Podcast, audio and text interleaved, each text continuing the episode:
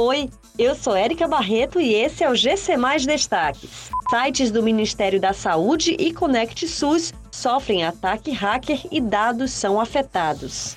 Líder espiritual é preso no Crato por suspeita de estupro contra mulheres, alegando cura.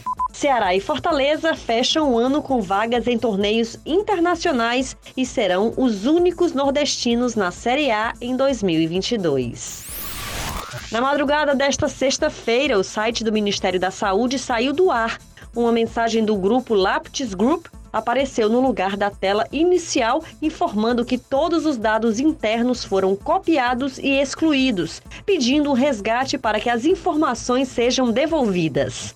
O ataque hacker também afeta os dados da vacinação contra a Covid-19 presentes no Conect SUS.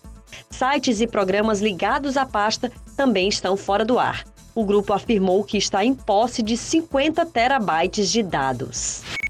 A Polícia Civil do Ceará prendeu na manhã desta sexta-feira, na cidade do Crato, na região do Cariri, o líder espiritual Francisco José Alexandre de Souza. Ele é acusado de estupro contra mulheres, alegando cura às vítimas que chegavam com alguma doença. O acusado é proprietário de uma falsa casa espírita.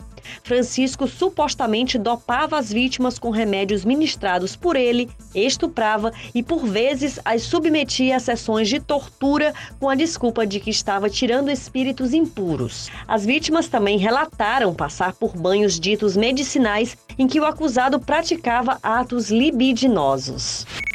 Ceará e Fortaleza, os dois representantes da Série A do Campeonato Brasileiro, conquistaram vagas em competições internacionais. O Leão, que finalizou sua campanha no Brasileirão em quarto lugar, garantiu vaga na fase de grupos da Taça Libertadores, torneio que o time disputará pela primeira vez em 103 anos de história.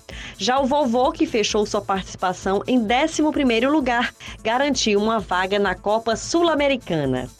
Essas e outras notícias você encontra em gcmais.com.br. Até mais!